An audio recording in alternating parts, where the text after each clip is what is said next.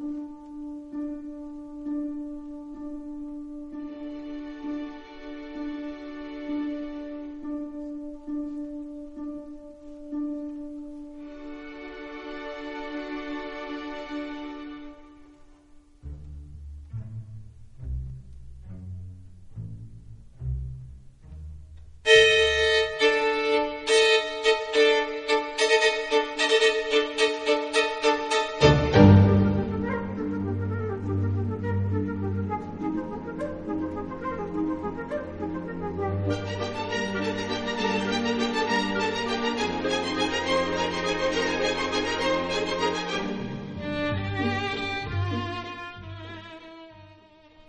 a todos y a todas.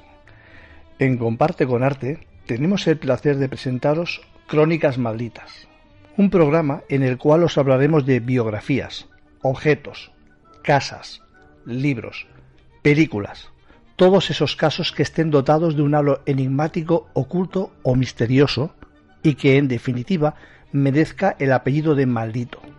A partir de hoy, los días 15 de cada mes tendremos una nueva cita con Crónicas Malditas.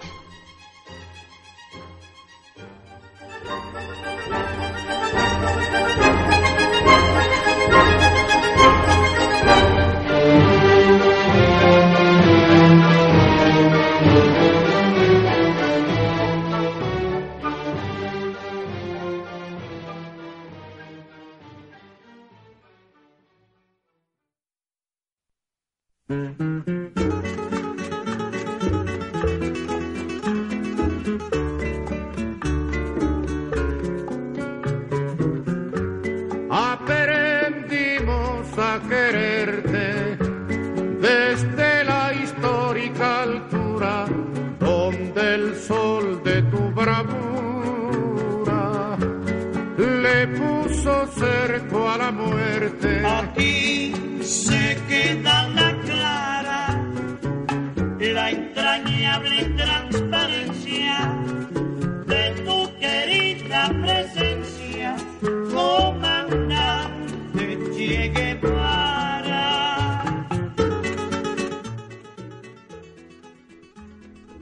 Hoy empezamos con una biografía maldita.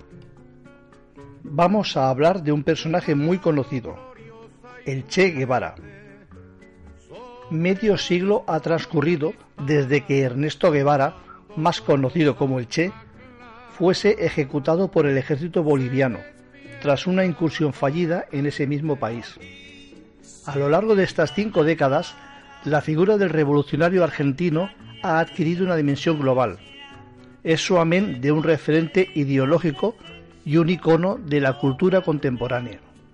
Sus obras están disponibles en multitud de idiomas y se le han dedicado películas, canciones como la que oís de fondo y que es una clara apología a Che, poemas, un gran número de murales repartidos por todo el mundo y ¿quién no ha visto o vestido una de esas icónicas camisetas con su retrato? Siendo incluso objeto de una suerte de culto que en algunos casos linda con la superstición. Su figura se asimila a la de los valores universales, como la justicia y la libertad. Se le tiene como un libertador de los pueblos oprimidos y mártir de una revolución siempre pendiente. Pero, ¿qué hay de cierto en ello? ¿Es el Che Guevara un santo laico tal y como nos han transmitido las numerosas biografías que se han escrito sobre él? ¿O por el contrario es algo distinto? Hoy vamos a intentar descubrir la cara oculta de ese gran mito de la mano de nuestro colaborador Jorge Bertoli.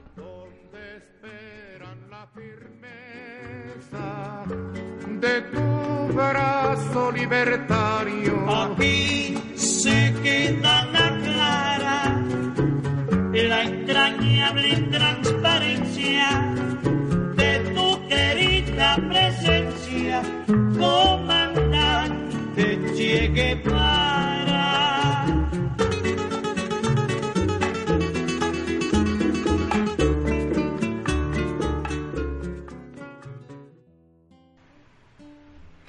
Bien, como os he dicho, vamos a hablar del Che Guevara y para ello tenemos aquí a Susana Berros, buenas noches, Hola, y a Jorge Bertoli. Hola, ¿qué tal? Muy bien. Bueno, pues entonces, Jorge, a ver tú que, más, estás más informado sobre el tema, cuéntanos algo sobre Eche. Bueno, eh, Ernesto Guevara de la Serna es, nació en Argentina, eh, se crió en la ciudad de Rosario y, bueno, allí él pertenecía a la clase media alta y allí él, bueno, estudió eh, medicina, pero según los conocidos no era una persona que fuera un, brillante médico, ¿no? Después cuando se alce en la Sierra Maestra, pues se verá que solía sacarle las piezas dentales eh, erróneas, equivocadas a los soldados, ¿no? O sea que no era, no era un, un médico que digamos eh, bueno. Pero sí fue eh, un muchacho con las preocupaciones que había en aquel momento, ¿no? Las preocupaciones sociales que había en aquel gran debate tenemos que enmarcarnos en el, contexto de, la Guerra Fría, donde aquellos dos grandes polos, el polo comunista con el socialismo real y el polo capitalista, eh, y en el entre medio ahí, pero aliado más con el capitalista, la socialdemocracia. En ese contexto, pues en esa lucha ideológica llamada, que no fue solamente ideológica, ¿no? Fue eh, además, eh, hubo guerras entre, entre estos dos polos donde no se involucraban directamente, pero sí peleaban sus aliados, ¿no? Y ahí están las guerras de Corea, de Vietnam, las de Angola, Namibia, Etiopía, Somalia y Nicaragua y demás guerras. Bueno, pues en ese contexto, mucho antes, Eche Guevara se vio, bueno, todavía no era eh, eh, Eche Guevara, sino que era Ernesto Guevara. Se vio envuelto en toda esa lucha social y eh, desde muchacho sintió afinidad quizás por la universidad en Argentina, eh, donde, se les, donde se imbuyó de este pensamiento, sobre todo comunista. Y a partir de ahí, él, una vez que se gradúa, él considera que debe hacer algo, ¿no? Y con, un amigo de él se lanzan en motocicleta por, por toda Sudamérica, ¿no? Y en ese periplo, bueno, pues va conociendo eh, lugares donde había enorme miseria, había enormes eh, eh, diferencias sociales ¿no? entre la clase alta y la clase baja, miserable. Prácticamente no existía una clase media en esos sitios. Y todo eso que él está viendo, pues lo que hace es reafirmarle en él todas estas ansias de que eh, hay algo que no funciona y que hay que hacer un cambio. Y ese cambio él lo comprendía como que debía ser realizado a partir del socialismo para alcanzar la, sociedad comunista, que era la meta que él, que él tenía. Eh, en todo eso él se casa con una, con una peruana y después de eso se va a vivir para, bueno, a la peruana la conoce en la Guatemala, en la Guatemala de Jacobo Arbenz, cuando el golpe de Estado. Él está allí en ese golpe de, Estado y bueno, no es un secreto para nadie que la mano de, la CIA estuvo detrás de ese golpe militar a Jacobo Arbenz, que había iniciado una especie de reforma agraria un poco controversial, ¿no? Eh, y un poco, bueno, bastante controvertida, pero que en cierta forma podía eh, representar algún alivio para la clase de campesina que había sido robada desde los tiempos en que cae el imperio español y bueno, todas esas tierras fueron robadas prácticamente por los criollos. En ese contexto él eh, conoce a esta peruana, esa peruana se regresa para, para, para Perú Ernesto Guevara va para Caracas, en Caracas intenta ser fotógrafo, o sea, estamos viendo que no intenta ni siquiera ser médico, ¿no? Sino que intenta ser fotógrafo y no le va bien y se va otra vez para Guatemala y en Guatemala conoce a un cubano eh, que si mal no recuerdo fue el que después fue el comandante Almeida, comandante Juan Almeida, cuando que yo era un, cubano exiliado que estaba eh, tratando bueno, que estaba afiliado a un, a un grupo más bien de corte terrorista llamado, que era así, no, no podemos ocultar eso con un dedo, tenía un, que era un grupo de corte terrorista llamado el Movimiento 26 de Julio. Y ahí él lo conoce y conoce un poco la causa en que se están dando, que se está formando en el exilio cubano, eh, una especie de, de revuelta o de invasión un viejo plan que había diseñado otro cubano en los años 30 que se llamaba Antonio Dieteras, que era reunirse en México y desde Yucatán invadir el sur de la isla con un, con un grupo armado, ¿no? Eh, en toda esa situación, él viaja para México y ahí es donde conoce entonces al que él admiraría mucho, que fue a, a Fidel Castro. Básicamente, resumiendo, eso más o menos es lo que todo el mundo conoce de él, ¿no? Y, y a partir de ahí fue que se inicia es, esa leyenda de él, ¿no? Eh, ya una vez que llega a Cuba. No, yo te quería, te quería decir que ahora mismo toda esta información que has dado, que es eh, desde que empieza hasta que conoce al que luego sería importantísimo en su historia, yo quiero que nos cuentes, una vez que ya conoce a Fidel, cómo se desarrolla eh, su amistad. Eh, no me veis, pero hablo comillas. ¿Cómo se desarrolla su amistad? Eh, ¿En qué consiste? Bueno, lo que nos puedas aportar sobre esto. Bueno, inicialmente eh, Fidel era un, siempre fue un hombre muy, muy desconfiado. Y básicamente él iniciaron sus primeras conversaciones. Él no quería traer ningún extranjero hacia Cuba por el hecho de que después nos dijeran que no era un asunto entre cubanos, sino que era un asunto internacional. ¿no? Pero parece que en estas conversaciones que él tuvo con, con, con Ernesto fueron limando ciertas asperezas y llegaron a, a como que se como que encontraron afinidad. Eh, secretamente Fidel Castro, aunque lo negaba públicamente, Fidel Castro era comunista ya de los años de la, de la universidad. Y entonces su hermano Raúl era comunista que pertenecía también, había participado en los festivales de la juventud en Budapest, Rumanía, y había sido reclutado por, por un agente de la KGB de apellido Leonor eh, también. Y, bueno, es, era conocido que Raúl sí era comunista, pero Fidel no. El Che Guevara se le notaban las, las inclinaciones y además hablaba mucho sobre Marx. Posiblemente todo esto fue lo que a, a Fidel le habrá gustado, ¿no? Que, que, hubiera una persona de carácter comunista en la guerrilla cuando se sabía que todos los cubanos que estaban allí eh, no tenían ninguno, tenía inclinación comunista, ninguno venía de ningún partido eh, socialista, sí de un partido eh, demócrata, demócrata no, un partido social cristiano y un partido socialdemócrata, que eran los llamados auténticos, o sea, Partido Revolucionario Cubano auténtico. Que de ahí sí venía un gran grupo, eran que ellos apoyaban a la constitución de 1940, promovida por Fulgencio Batista, el que después dio el golpe de, Estado, eh, que era un militar socialista también. Y ahí podemos ver que esa complicidad entre ellos dos se viene a dar por el hecho de que se identifican mutuamente, fundamentalmente como comunistas. Habían 80 combatientes, 80 y tantos combatientes, y, y de ellos solamente conocidos comunistas, bueno, estaba Raúl y estaba el Che, que lo sabía todo el mundo ya que él era comunista. Y por esa razón es cuando una vez en México eh, los delatan y caen presos, entre los que caen presos cae eh, el Che Guevara, fue Fidel expresamente a sacar, a, a sacar de la cárcel a Ernesto. O sea, fue expresamente y de eso hay fotos que después puedo enviárselas para que las suban allí a la página de comparte. Ah, genial. Luego cualquier tipo de cosas que pueda subir, pues para que lo, nuestros oyentes lo vean, se estará muy bien. Te quería comentar también, eh, ¿qué opinas tú de, porque hay, hay un par de, hay, bueno, hay muchos libros, pero así de, por ejemplo, para la gente del misterio, JJ Benítez ha escrito un libro sobre este mismo tema, sobre la biografía del Che Guevara, eh, sacando su lado más oscuro. Eh, como que nos han vendido un mito que no es tanto, pero la gente está muy dividida. Eh, ¿Qué opinas tú del mito que se ha vendido desde Cuba para el mundo? Bueno, para, mí, para, para poder llegar a eso hay que, hay que ver cómo es que se crea ese mito.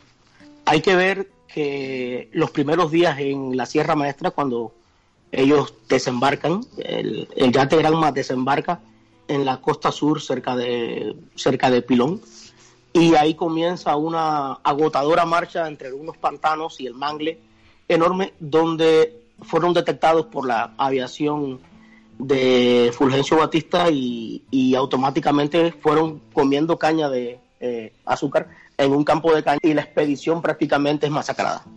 Eh, a partir de ahí, pequeños grupos pueden escapar y solo unos 12 se pueden reunir en un lugar llamado Cinco Palmas, unos días luego. Eh, ahí podemos ver la convicción que tenían, que tenían de proseguir, porque hay que reconocer que, que quedando 12 personas continuaron con su plan original, ¿no? O sea, que no se rindieron ni se escondieron, sino que subieron hacia la Sierra Maestra y continuaron con su rebelión. Eh, entre ellos estaba eh, Ernesto. Ernesto Guevara rápidamente eh, sobresale, uno, porque es el único que habla distinto, tiene un acento distinto, y le decía a todo el mundo Che, oye Che, eh, venite Che, cosas así. Y entonces la gente empezaron a decirle Che, y Che, y Che, y ahí empieza como que su mote. Y ya bueno, ya se le va quedando dentro de los primeros meses el mote que lo va a perseguir desde ese momento hasta su muerte. Eh, y él va demostrando en los combates que es un hombre valiente. Eh, un hombre valiente, además decidido y que sabe cumplir órdenes. Y automáticamente es nombrado entre los primeros capitanes que, que Fidel Castro ordena ya una vez que Fran País, desde la ciudad de Santiago de Cuba, manda a un gran número de refuerzos, a unos entre 50 y 60 eh, combatientes mantas desde Santiago de Cuba, armados hasta los dientes.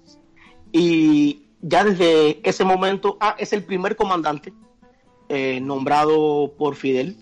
O sea, es Fidel Castro era comandante en jefe de la, de la guerrilla y el primer comandante, aparte de él, fue el Che Guevara. O sea, esto tiene dos lecturas. Una, el Che Guevara hacía todo lo que, lo que Fidel decía y dos, era extranjero. O sea, eh, eh, eso, eso siempre jugó un papel importante en el, era el único extranjero, ¿no? En ese rejuego de, eh, poder que se dio. Es nombrado, además, comandante de una región, porque ya luego cuando son muchos guerrilleros, pues se van armando frentes que son como unas pequeñas regiones militares, y él es nombrado eh, también comandante de un frente. Él básicamente tuvo muchas acciones militares exitosas, no contra Sánchez Mosquera.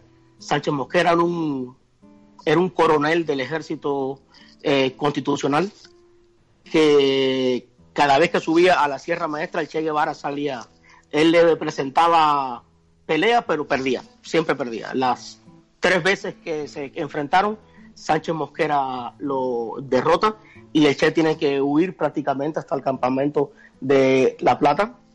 Y cuando la ofensiva de Batista, que llega muy, llega demasiado tarde, o sea, Batista está permitiendo que estos rebeldes sigan tomando fuerza y prácticamente no les está combatiendo, porque él estaba tratando de arreglarse con los Estados Unidos, que le había puesto un embargo de armas o sea, Estados Unidos no le vendía armas a Batista porque había, había hecho algunos, bueno, que era un asesino, había matado a unas cuantas gente y Estados Unidos dijo, mira, no te vendemos armas y le había puesto un bloqueo. Por lo tanto, Batista al no tener ese nivel de armamento y no contar con ese nivel, pues básicamente lo que estaba haciendo era pequeñas acciones hasta que logra eh, hacer una ofensiva militar bastante fuerte, pero esta ofensiva llega ya demasiado tarde y es derrotada.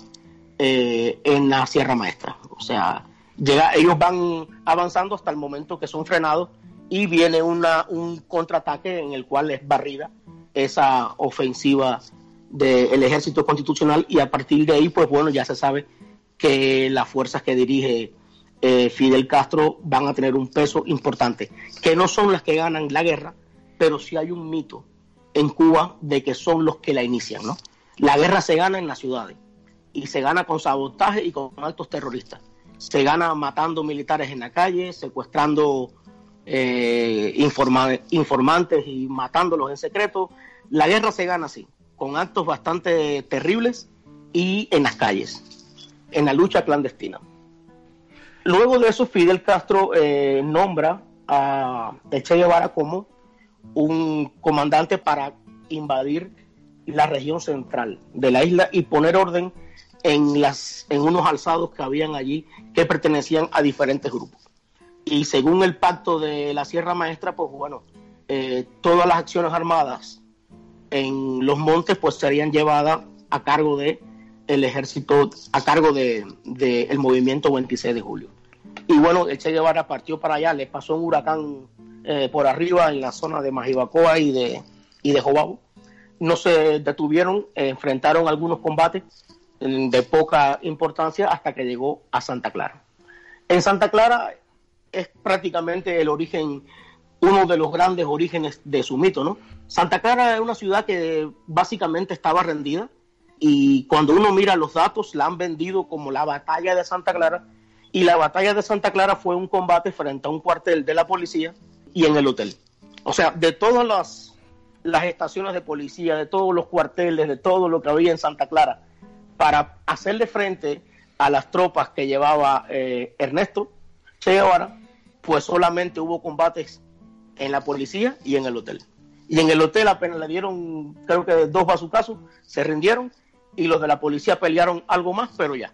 O sea, ah, y el tren blindado que hay información de que parece que fue que fue vendido por el coronel al mando, o sea, que lo dejó que lo descarrilaron.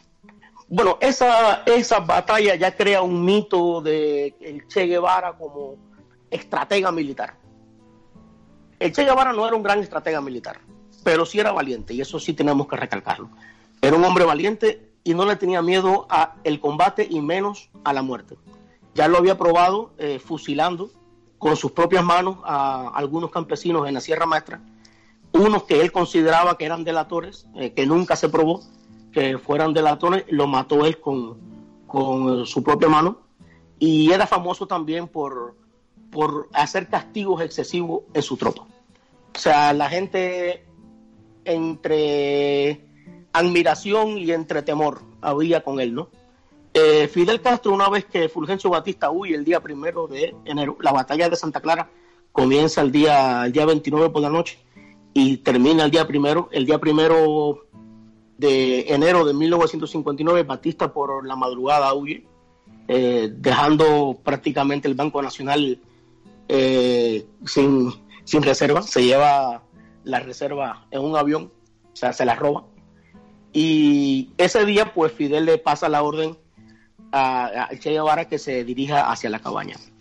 Efectivamente, llega hacia la cabaña, que es la segunda fortaleza militar de La Habana, o era la segunda fortaleza militar Allí pues él llega, se hace comandante de, rinde a la guarnición primero y ya luego comienzan las ejecuciones. Cuando querían matar a alguien extra, extraoficialmente, porque ustedes, como ustedes recordarán, se hicieron unos juicios a los asesinos, que había asesinos, pero había otros que no eran asesinos, que eran simplemente rivales políticos. Y se hicieron unos juicios eh, públicos eh, que parecían ejecuciones de París, de París, de la París revolucionaria de Robespierre, donde no había jueces ni nada, que la gente decía paredón, paredón, y había que darle paredón al que estuviera parado. La gente aglutinada ahí como una masa enardecida, ¿no? Pidiendo sangre.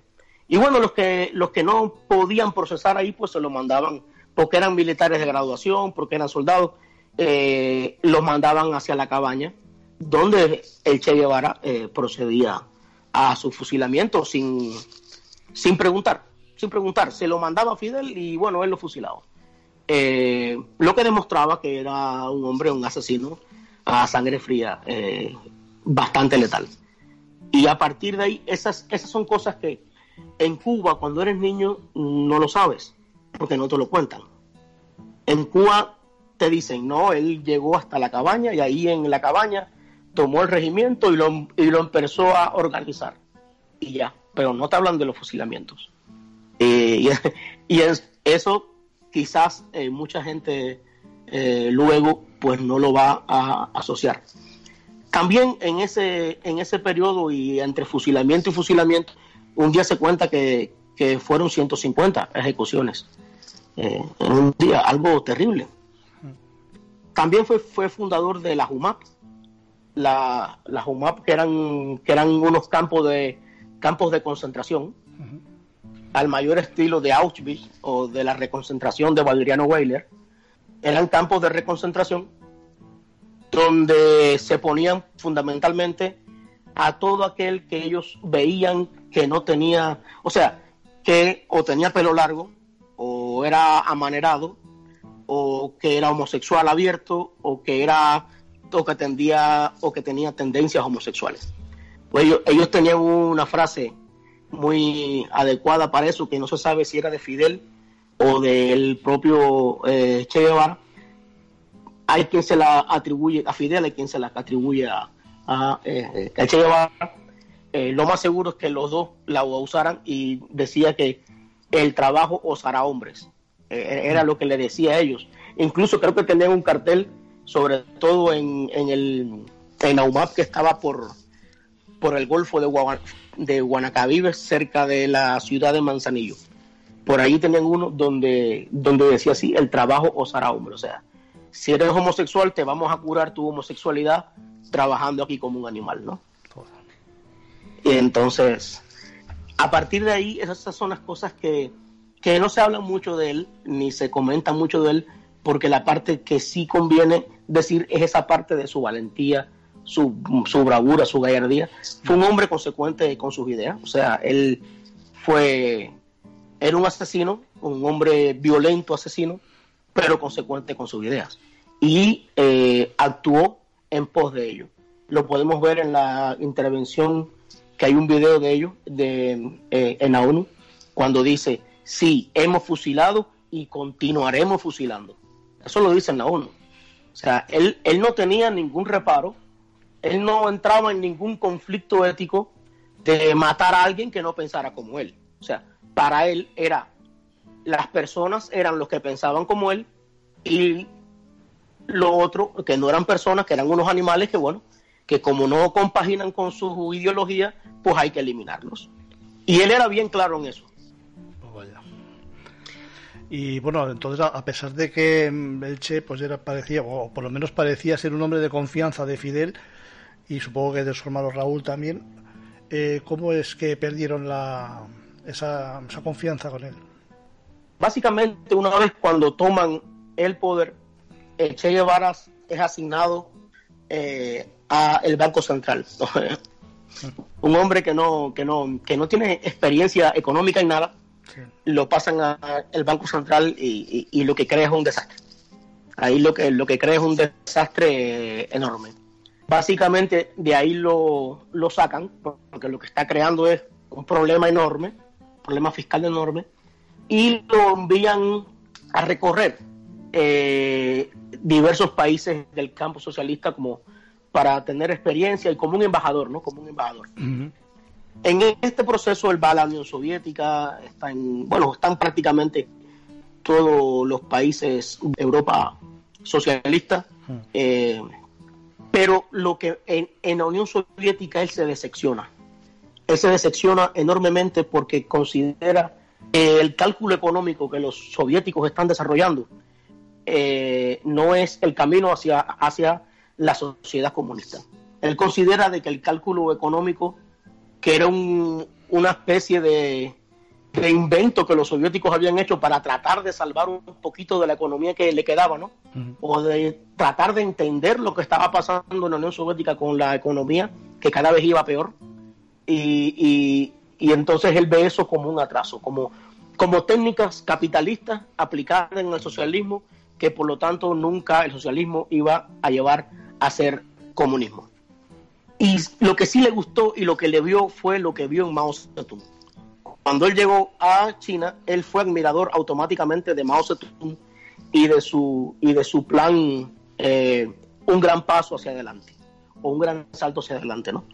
En el cual, bueno, no sé cuántos millones de chinos murieron de la hambruna que creó, porque culpó de todos los problemas a los gorriones y los chinos salieron a matar todos los gorriones y porque no era culpa de él, o sea, no era culpa de, de Mao Zedong, el amado líder. El amado líder no se, no se esto, equivoca nunca. Era el problema de que los gorriones se comían las semillas. Vaya. Las cosas, ¿no? Las cosas de estos personajes iluminados, ¿no? sí, buscar Atormentados. Bueno, pues el Che Guevara se quedó alucinado y enamorado totalmente del plan que Mao Zedong tenía. Ahí es cuando él llega a Cuba y, y entra en cierta contradicción eh, con Fidel Castro por el tema de que eh, José Luis Rodríguez, el que había puesto como, como ministro de Economía, era partidario del cálculo económico soviético. Mm. O sea, había que abandonar toda la tradición de 500 años de economía que se había llevado con bastante éxito, dicho sea de paso. Había que abandonar toda esa tradición que había un gran conocimiento acumulado y había que poner a ser soviético. Había que convertir a Cuba en una república soviética. Por lo tanto, había que abandonar todo lo que se sabía y había que unirse al, al cálculo económico. O sea, son las grandes locuras ¿no? que se hacen. Sí. Y en esas controversias, pues parece ser que Eche Guevara, como siente que están cargos inútiles, porque realmente era un cargo inútil, eh, no tenía ningún peso, eh, cuando la crisis de los misiles, él sí está ocupando un cargo en una región militar. Está ocupando la dirección de la región occidental, eh, cuando la crisis de los misiles. Pero luego de eso, lo que está ocupando son cargos en la industria, inventa el llamado trabajo voluntario, que si no vas, tú vas a ver cómo, cómo vas a comer o si vas a seguir trabajando. Es voluntario, pero si no vas, allá tú, prepárate. Inven- Entonces, eh, se está sintiendo como que, eh, como, un, como un león enjaulado. Eh, parece que le atraía mucho la acción, parece que sentía mucha atracción por, por esa adrenalina de estar en el, en el combate. Era un hombre de guerra. Indudablemente era un hombre que nació para, para, para, para la guerra. Y ahí fue donde eh, con Fidel acuerdan que había que irse para el Congo. Sí. Y, y ahí es donde él sale por primera vez hacia el Congo. Pero una jugada maestra que tiene, que tiene Fidel Castro, porque fue una jugada maestra, automáticamente que el Che se va para el Congo, él lee la carta que el Che Guevara le deja en caso de muerte. O sea, si me matan, tú lees esta carta. Pues Fidel Castro no. Estando el Che Guevara todavía en el Congo, él la lee. Y aquello quedó como una despedida gloriosa de el Che Guevara. Por lo tanto, el Che Guevara ya no podía regresar a Cuba. Y ya no podía ocupar cargos porque él había renunciado en esa carga, en esa, en esa carta, que también podemos subirla a eh, comparte para que Sí, sí, perfecto. los que así deseen pueden puedan leerla o escucharla. Creo que hay un creo que hay un video sobre eso. Eh, y él renuncia automáticamente a, a- a todos los cargos que se le habían dado en Cuba. Eh, dice que no es responsabilidad de Cuba tampoco ninguna de sus acciones, que son sus acciones y no son del gobierno cubano, que era una gran, una, una gran mentira porque la expedición a el Congo se hizo con tropas militares y armamento salido de Cuba. Y el gobierno estaba involucrado porque se hizo el entrenamiento en bases militares del gobierno de Cuba. Por lo tanto, eso, es- eso era una es una es una gran mentira. Pero Fidel Castro en esa traición que él hace, porque no, no tiene otro nombre que una, que una gran traición, a un compañero de él de pelea, aunque bueno, no fue ni la primera ni la última traición que Fidel Castro cometió a sus compañeros de, de, armas. Prácticamente traicionó a todos, menos a su hermano y a un par de ellos que siempre le fueron leales a ciegas, que eran sus matones. Eh, a todos los demás, pues, lo hizo tierra, incluyendo a Che Guevara. Ya una vez que sucede eso y que la, y que la rebelión en, en el Congo fracasa, eh, él tiene que irse, primero sale para la República Checa y entra a Cuba de incógnito. Eh, Fidel estaba muy asustado, obviamente, está, está aquí.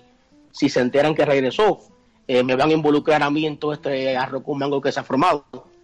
Y el Che dijo, pues llegó pero para acercarse a Argentina.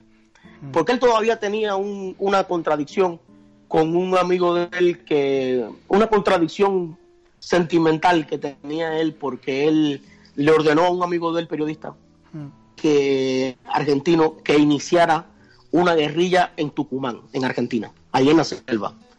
Y, y este argentino inició la guerrilla, una guerrilla bastante violenta y con unos actos horribles y que eh, no, no caló, no caló en, entre, eh, entre los argentinos por el hecho de que eran muy, eran muy criminales.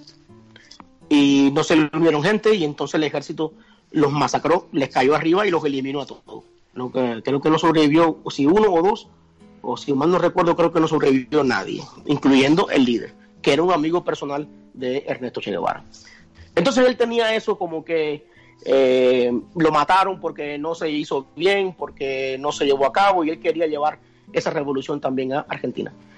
¿Por qué elige Bolivia? Bueno, porque Bolivia tenía frontera con cinco países. O sea, Bolivia está en el corazón de Sudamérica, eh, con, unas, con unas fronteras insalvables, fronteras de desierto o de selvas o de ríos o de cataratas, que son muy difíciles de tú cruzar, donde te puedes esconder bien y donde si triunfas puedes exportar fácilmente, puede- podías convertir a Bolivia como la base de operaciones para expandir eh, la revolución eh, socialista, que era la idea que Che Guevara tenía, ¿no? Eh, crear un Vietnam que, como ya lo había dicho él en un discurso en la ONU, ¿no? Crear un Vietnam, dos Vietnam, tres Vietnam, cuatro Vietnam. O sea, crear un montón de, de guerrillas y de desastres para dentro de ese desastre poder construir la, la sociedad a la que él aspiraba y por la que él luchaba. Y por eso es que deciden el eh, eh, Bolivia al final como meta final eh, eh, Argentina, que era, que era su meta final. Y tenerlo, lo, básicamente ser lo, lo mismo que era Fidel para Cuba, pero para, pero para los argentinos. ¿no? Y a partir de ahí es cuando, cuando se gesta esta, esta traición enorme, donde ni siquiera se había, eh, donde ni siquiera se habían atado bien las conexiones con el Partido Comunista de Bolivia. El Partido Comunista de, Bolivia ni siquiera lo reconocía él como comandante de las fuerzas alzadas. Había una contradicción entre el Partido Comunista de Bolivia y el de Cuba, porque el Partido Comunista de Bolivia obedecía al Partido Comunista de la Unión Soviética, y aunque el Partido Comunista de Cuba tenía la primacía en América, pues bueno, también se metía el Partido Comunista de la Unión Soviética, y era un tremendo rollo que básicamente se quedó sin apoyo. Eh, Ernesto Guevara, además de que estaba condenado a, un fracaso enorme porque no, no había eh, no había en Bolivia ese deseo de un cambio. No existía el deseo de un cambio no existía la necesidad de, de, de, de hacer grandes transformaciones como si la había en Cuba como si la había en Cuba que Cuba venía de otro proceso Cuba venía de una dictadura militar. Cuba venía de un proceso democrático tronchado en una dictadura militar y entonces había una un caldo de cultivo bien fuerte para hacer una, una gran revuelta que fue la que fue, que fue una rebelión enorme en la cual eh, eh, prácticamente el 80-90% de las personas estaban a favor de, de, de, ese cambio. Cosa que no sucedía allí. Allí fue penoso el que haya leído el, el diario de, de, Ernesto Guevara en Bolivia. Yo lo leí. Eh, uno debe leer primero pasajes de la guerra revolucionaria que es un libro victorioso, lleno de anécdotas de engrandecimiento de, de, los actos de la Sierra Maestra, que no eran, no eran tan gran cosa, pero bueno, están bien dibujados y bien, bien enaltecidos. Y ya cuando uno lee el diario en Bolivia, ve el cambio, ve el pesimismo, o sea, una obra después de vencer muy optimista y una obra en ejecución muy pesimista todo malo, todo se veía malo, todo se veía malo y cada día se veía peor. Y ahí tú ves, eh, eh, ahí tú ves la decepción que va teniendo Ernesto Guevara sobre el liderazgo, ya sea desde Cuba, que él se, él, se la pasa quejándose que desde Cuba no hay, no, no hay, no hay noticias, o sea, está siendo abandonado. Hasta que eh, un agente de la CIA, pues es quien lo localiza y es quien lo persigue con, con, con el ejército boliviano, lo captura en la quebrada de Cayuro. Eh, hay un mito en Cuba que te, te, te, lo decían cada cinco minutos y era que al Che lo habían capturado vivo porque no tenía balas en la pistola y porque le habían roto el cañón de, de la carabina eh, con un disparo. Eh, y era, eso es absolutamente mentira. Eso, eso, es absolutamente falso. El Che Guevara sale con el fusil en alto rindiéndose y dice no disparen, yo soy Ernesto Guevara. O sea, él se rinde. Mm. Y una de las primeras cosas que le dice a este cubano, agente de la CIA, que lo, que lo captura en los primeros momentos, dice, yo te valgo más eh, vivo que muerto. El agente de la CIA tenía órdenes de por todos los medios salvarle su vida y llevarlo hasta, hasta Panamá. Y en Panamá le tenían el transporte para ser interrogado o en Panamá o en alguna otra parte de Centroamérica. O sea, la CIA no lo quería muerto, la CIA quería sacar la información. Ah, y también el gobierno de Estados Unidos como premio, ¿no? Pero el gobierno de Bolivia, que no eran muy amiguitos de tener prisioneros, eh, básicamente el, el ejército de Bolivia, prisionero que pegaba, prisionero que fusilaba, pues el presidente boliviano eh, ordenó ahí mismo su eh, ejecución. Eh, el agente de era el código era 500 el che, eh, eh, 600 fusilamiento, 700 vivo. Y cuando este agente levanta el teléfono, pues le dan código 500 600. O sea, maten al che, fusilen al che. Él pidió confirmación le- y le repitieron otra vez 500 600 no obstante eso, fue donde estaba el general y le dijo, es, es imperativo y debo hacerte conocer que mi gobierno, el que yo represento, quiere al prisionero con vida. Lo necesita con vida. Y, se, y entonces el general dice, trataré de hacer lo que yo pueda, pero mi presidente lo quiere muerto. Y entonces ahí es donde se ordena. Luego eh, de una hora o dos se confirma otra vez y es cuando lo fusilan. Lo fusilan a un soldado boliviano. Pues a, a pesar, a pesar de que lo fusila un soldado boliviano y la orden parece venir del presidente boliviano, ¿tú crees que la CIA tenía algo que ver con todo esto? La CIA lo quería vivo, lo quería vivo y en todos los documentos está que, que lo quería vivo. Había mucha información que tenía el Che Guevara que ellos no, que ellos querían Mm. y muchas cosas por aclarar que ellos querían. Y el gobierno de, de Estados Unidos, le- yo creo que le hubiera encantado presentarlo como trofeo, Sí.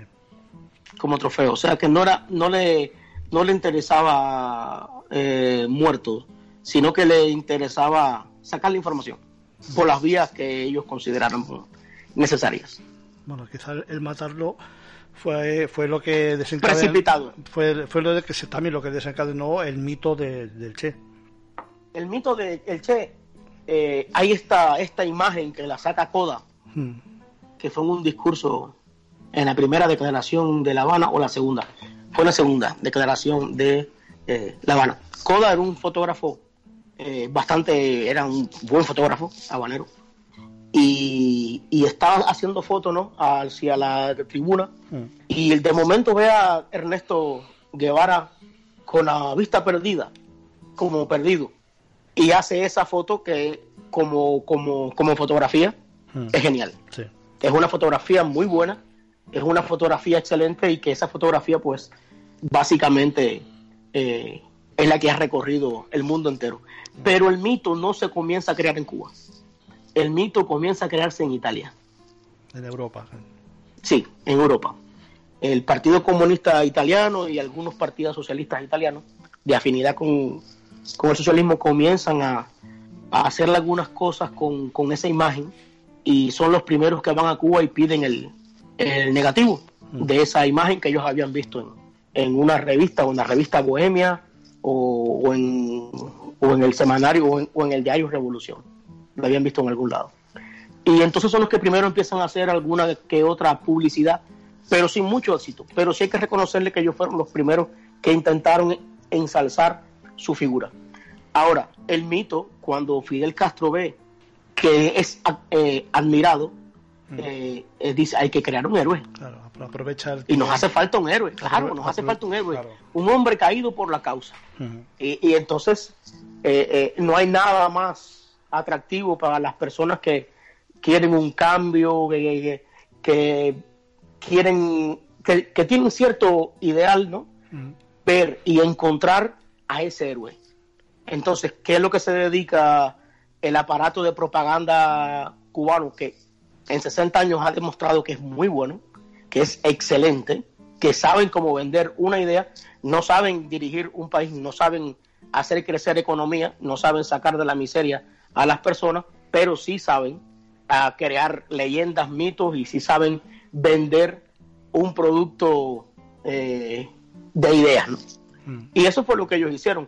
Ahí una de las primeras cosas es el poema que hace Nicolás Guillén, eh, Che Comandante.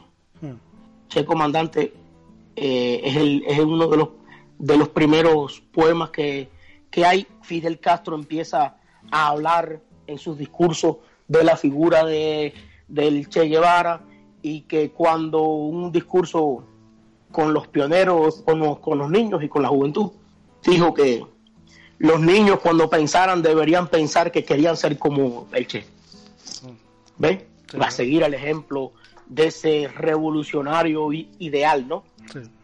Y eh, la canción de Carlos Puebla, que es un, es un son montuno, eh, es un poco melancólico, un son montuno melancólico, el estilo que se le cantaba a los amores rotos, el mismo estilo que, que los campesinos le cantaban a, a, un, a una desilusión, a algo doloroso, bueno, tiene el mismo estilo de ese son montuno y ahí él eh, pone la letra de Nicolás Guillén y eh, hace una, una, canción que recorrió sobre todo Hispanoamérica, eh, que ahí fue donde primero comenzó a verse a Che Guevara como la figura del ideal revolucionario. se empezaron a hacer libros, se empezaron a componer muchas más poesías. En Cuba se empezó a hacer un juramento que todos los, todos los días en las escuelas se repite. O sea, un niño de cinco años tiene que ponerse en firme, en pose militar, saludar como militar y decir, eh, pioneros por el comunismo, seremos como el Che. Mm. O sea, ese es el lema antes de tú entrar al aula. Después que tú cantas el himno y todo eso, y te dan el matutino, bueno, pues tienes que decir ese lema y después entras en fila india marchando hacia el aula. O sea, la educación en Cuba es una educación totalmente militar, porque está formado militar desde los cinco años gritando, pioneros por el comunismo seremos como el Che.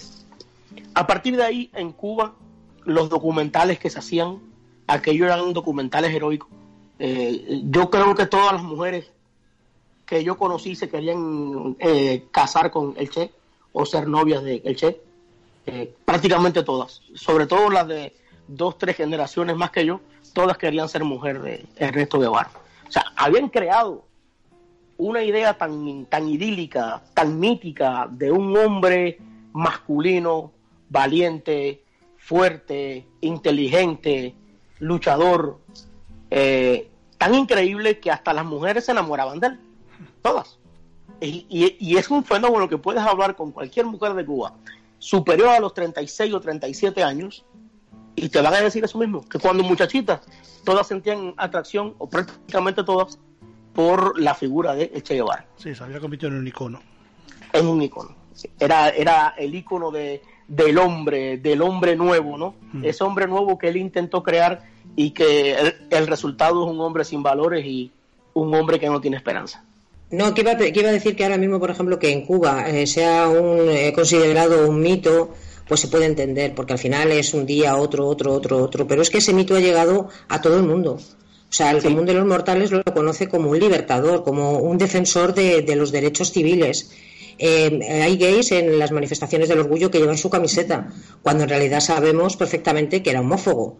Y, sí y, era, era, sí, era un hombre de su tiempo, era violento, pero tenía una violencia que no solamente se podía extrapolar, o eso cuentan, a sus enemigos, sino que con su propia gente también lo era.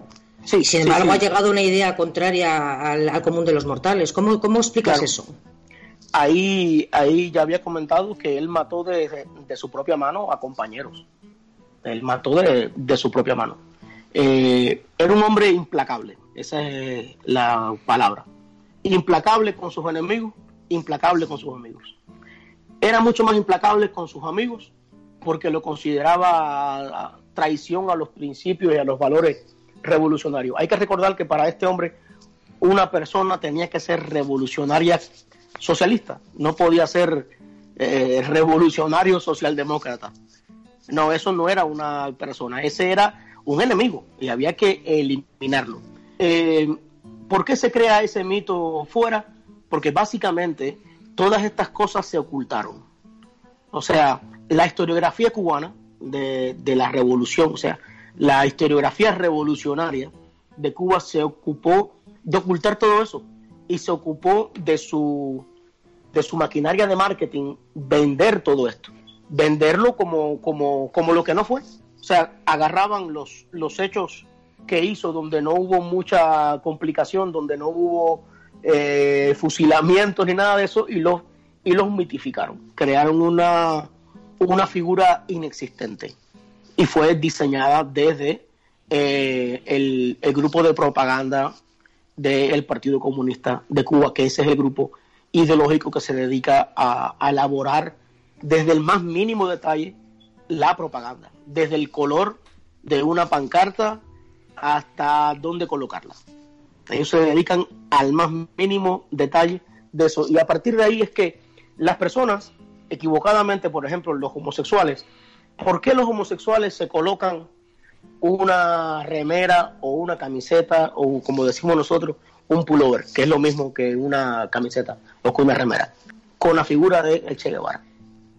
A veces yo me quedo pensando y digo, ¿por qué? O sea, que, es que no saben realmente quién fue esa figura. Se lo venden como un revolucionario de izquierdas, como el, el ideal a alcanzar, sin saber, o si lo saben, dicen que es mentira, porque ellos niegan, niegan hasta la verdad que tienen frente, frente a su cara, mucha gente, de que este hombre mataba a personas por ser homosexual. Y en el mejor de los casos los ponía a trabajar como animales, como animales en los centros de concentración, entre comillas, revolucionarios que crearon por toda Cuba. La verdad es que todo esto que estás contando es súper interesante y yo dudo mucho que, que, la gente en general, lo que te he dicho antes, le, lo sepa. Las personas básicamente se, se dejan llevar por un relato y, y, el relato que ha predominado es el relato que, que se ha creado en Cuba o que el régimen cubano ha diseñado de una forma muy exitosa y la han seguido un montón de otros grupos. No podemos olvidar eh, el grupo de Río, digo, el, el, foro de Sao Paulo, que es uno de los principales eh, enardecedores de esta figura, porque básicamente la figura de Che era importante en Cuba y ciertos sitios pero los, yo creo que los españoles de los 70 o de los 80 no estaban muy familiarizados con la figura de, de Che Guevara, ¿cierto? No sé si... No, sé si no es así. sí, había alguna, había alguna camiseta, había algún, grupo, sí, sí había alguna cosa por ahí, pero no, no era como en otras partes. en Estados Unidos, por ejemplo, se ensalzaba muchísimo más, eh, la gente de izquierdas lo ensalzaba muchísimo más, por decir, ¿no? Yo no sé en otros esa, países. Esa mayor exal, eh, exaltación viene eh, una vez fundado el, el, Foro de Sao Paulo. El Foro de Sao Paulo, en el año 91, es quien, a, a falta de el fracaso del modelo socialista es evidente, han caído todo el bloque socialista.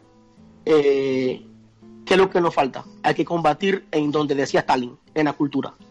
Stalin decía que había que combatir no con las armas, sino en las universidades que ahí había que llenar las universidades de comunistas para que en el futuro fueran todos los países socialistas, ¿verdad? Eh, y ellos automáticamente cambian de estrategia, eh, liderados por Fidel Castro y Lula da Silva, y como este símbolo está creado, como hay toda una mitología de 30 años creada alrededor de esta figura, eh, que había sido bastante exitosa, pero no era global, o sea, no se puede decir que fuera un mito global como lo es hoy día, era un mito regional, si acaso algunos eventos en España, si acaso algunos eventos en México, en Sudamérica, sobre todo en lo que era Argentina, Paraguay, Uruguay, Chile, estaba muy generalizado, sobre todo Chile, el Chile de Allende, que hay canciones de, de Víctor Jara, eh, chileno, cantándole al Che Guevara, ya tan pronto como el año 76, 78, cantándole, o 75 por ahí, eh, cantándole ya a él. O sea, había un mito creado, pero no estaba tan, tan generalizado. el foro de Sao Paulo es el encargado de lanzar esta propaganda de una forma brutal al mundo entero. Eh, y ahí podemos ver a Hugo Chávez también, que fue parte integral de todo este movimiento de enardecimiento de Che Guevara, porque Che Guevara en la misma Venezuela era eh, utilizado por, por el Partido eh, Comunista Venezolano y nada más. Ni siquiera por el Partido Socialista, porque para los socialistas venezolanos, Che Guevara era un radical, era un hombre radical, y los socialistas venezolanos creían que el poder se podía tomar por las elecciones y no por las armas. Y para ellos era un radical. Por lo tanto, eh, no era ni, ni siquiera tan popular en Venezuela. Pero sí tenía todo ese mito creado detrás, ¿no? Y bueno, a partir de ahí y con todo ese dinero y con todo ese poder económico, sobre todo de Brasil, se inicia toda esa, el nuevo repunte de la figura de el Che Guevara.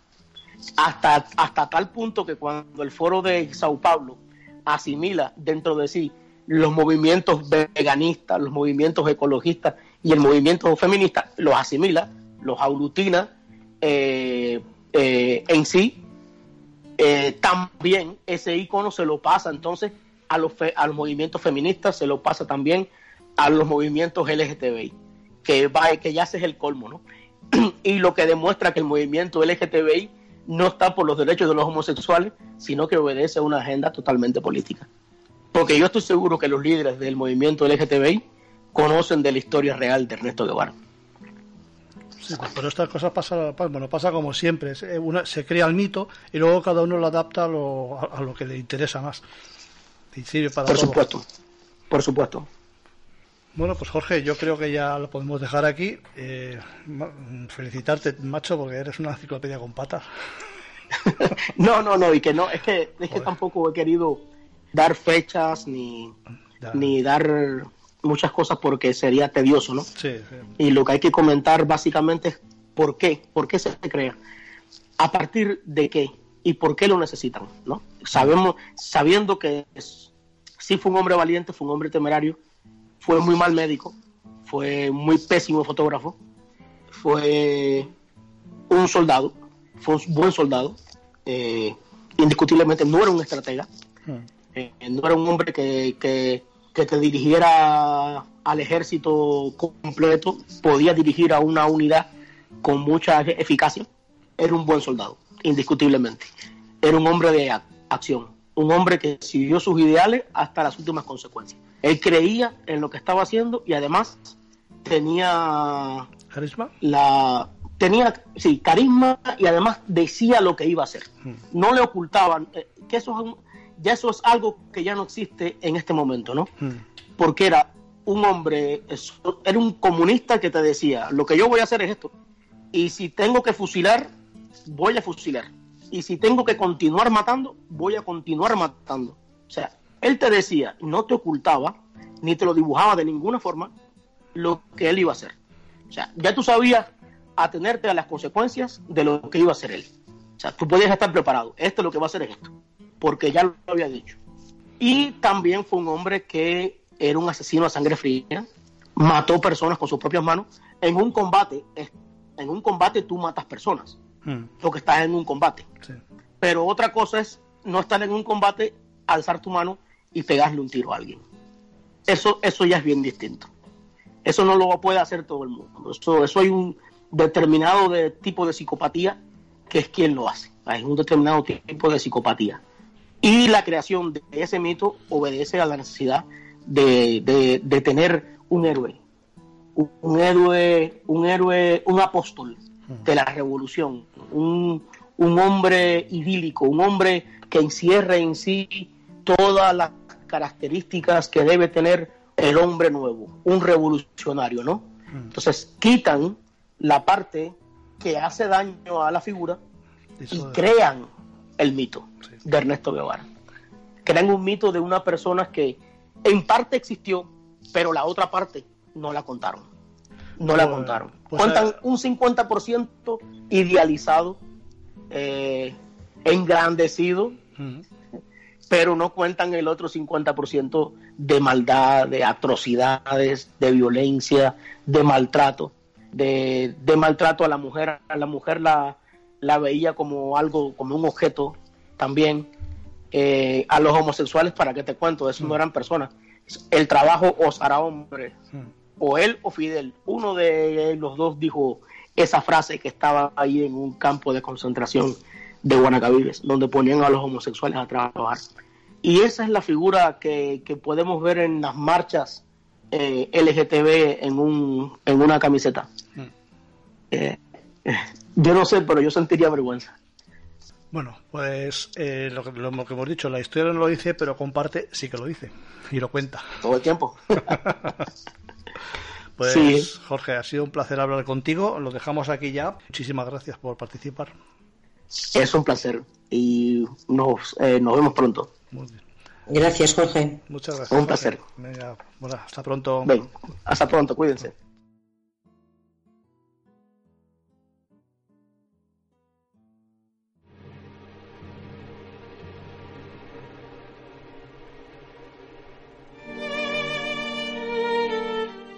Bueno, pues hasta aquí hemos llegado por el día de hoy. Espero que os haya gustado este nuevo programa y en pocos días volvemos. Hasta pronto.